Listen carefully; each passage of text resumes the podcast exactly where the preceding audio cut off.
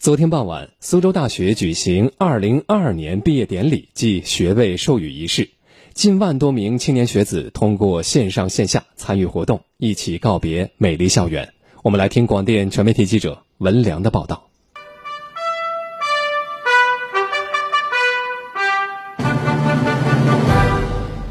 师生齐唱国歌，原本安静的校园因为毕业典礼而再次青春骚动，激情四射。本科学生、博士生登台发言，感恩学校，感恩老师，感恩大学友谊的陪伴。感谢我的母校教会我笃实勤奋、严谨细致，不急功近利，不甘于苟且。我愿意以蚂蚁的姿态面对人生。我相信日积月累，滴水穿石，初心不改。方得始终。向为我们提供一流教育的母校致以崇高的敬意，向辛勤培育我们的领导和老师表示最衷心的感谢。留学生代表则以流利的中文歌曲表达对母校的依依惜别之情。我的爱，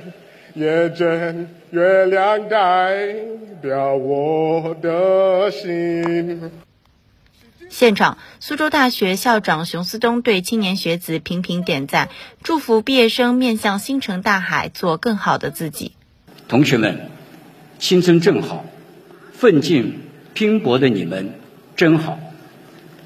这几年，你们有付出，也有精彩，孜孜以求的你们，成为学霸辈出的一件。境外民苏大学子告别校园后，将走向社会的大熔炉。今年以来，苏州大学面对特殊的情况，线上线下齐发力，举行了数十场大学生就业岗位推荐活动，为青年学子找到更多更合适的岗位。不过，智联招聘苏州分公司市场总监钱莹分析，面对最难就业季、十分内卷的就业形势，出生于两千年左右的新生代大学生在就业方面有着独特的心理。他们是，就是伴随着智能手机、互联网成长的这样一一一批年轻人嘛，本身他们的思想理念就是比较新潮，啊，然后比较呃性格上面是比较拒绝束缚、反对内卷的，是比较希望能够去寻找到自己感兴趣的工作的，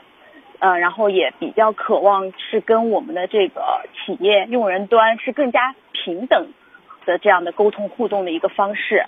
希望是一种更加。呃，舒适、自由、快乐的一种雇佣关系啊。智联招聘相关就业报告的调查显示，招聘网站仍然还是应届毕业生最主要的一个求职渠道。而今年的一大特点是，大学与专业招聘机构深度合作，为学生推荐岗位的做法更受欢迎，效果更加明显。钱莹，因为在我们的这个呃视频的面试当中，我们新生代的求职者是可以快速的拉近跟我们企业方的一个距离的啊，它是。能够也有更多的机会来展现自己的一些个性和闪光点